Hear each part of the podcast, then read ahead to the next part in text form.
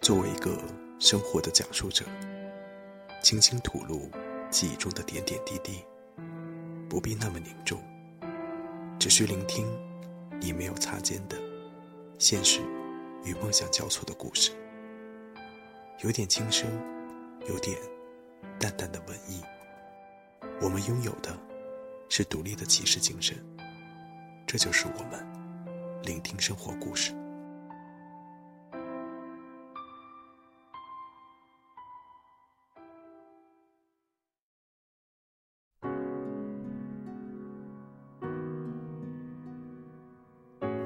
各位聆听们，周一好！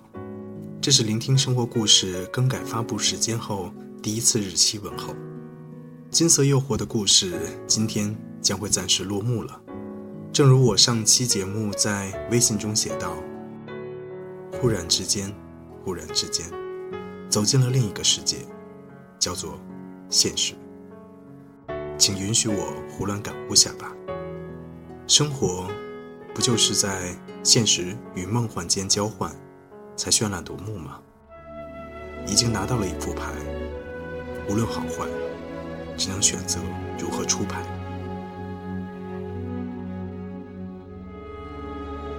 虽然皮特是多金投行男，却也不可能天天带我去五星级酒店套房。大部分时候，我们就在我住的酒店式公寓里双栖双树。我们的关系也不是简单的滚床单，皮塔把我当成了一个避风港，经常讲些心里话，例如最近的生意不好做，竞争激烈，心中没底，人际关系复杂，等等等等。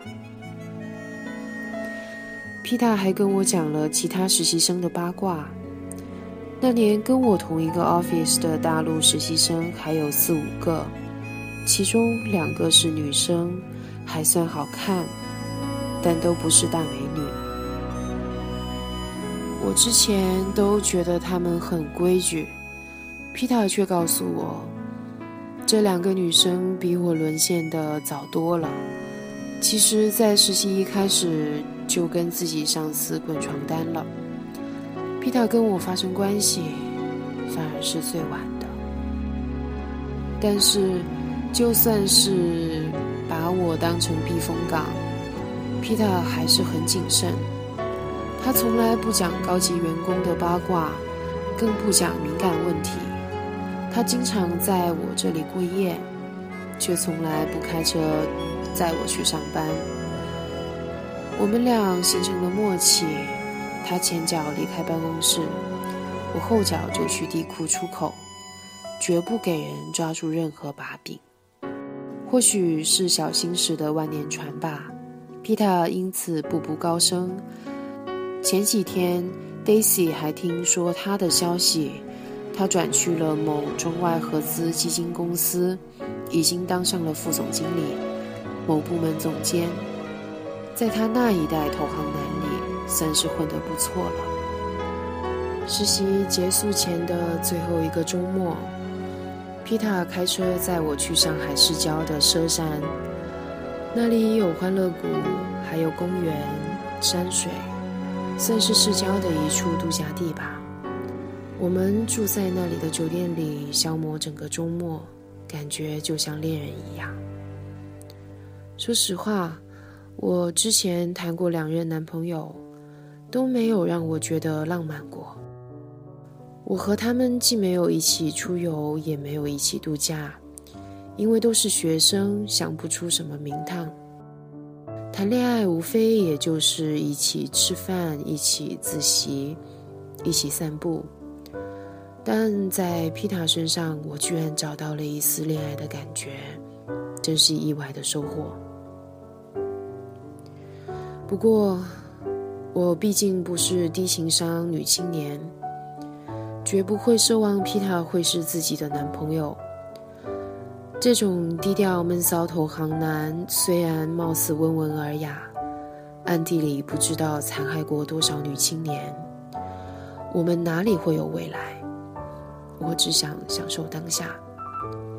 我们在酒店套房里鸳鸯戏水，在大床上发泄着彼此的欲望，睡到中午，再起来去欢乐谷坐过山车，感觉真不是一般的好。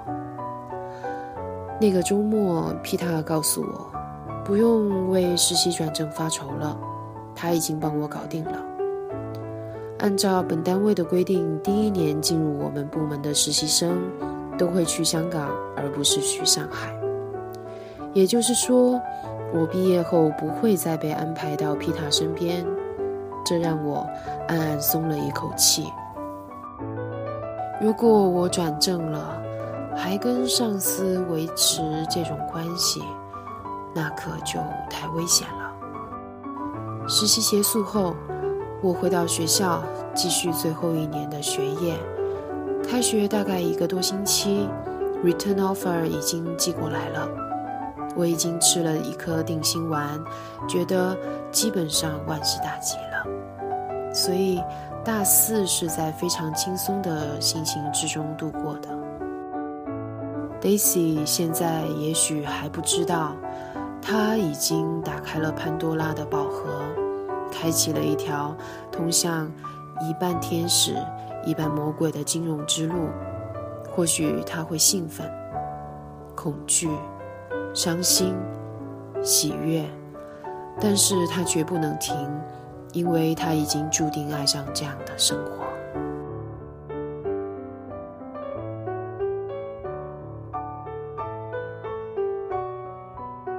金色暂别，这三期故事明显更受男性欢迎，所以我在想如何弥补一下女性用户。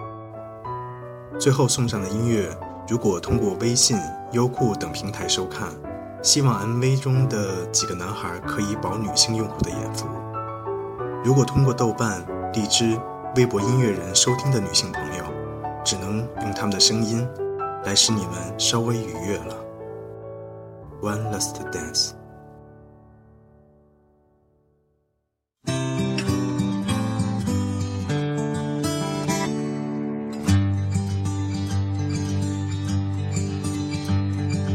Teardrops in your hazel eyes.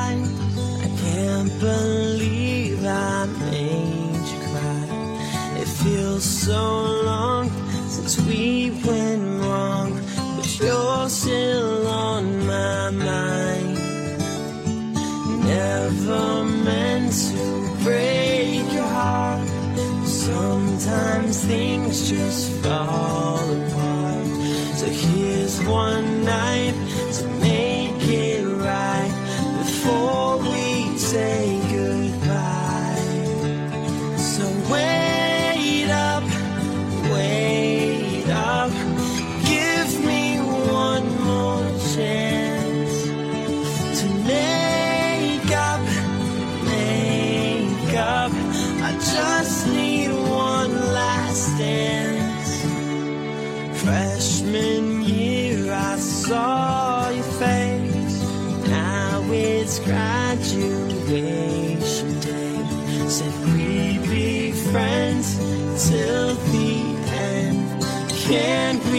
saw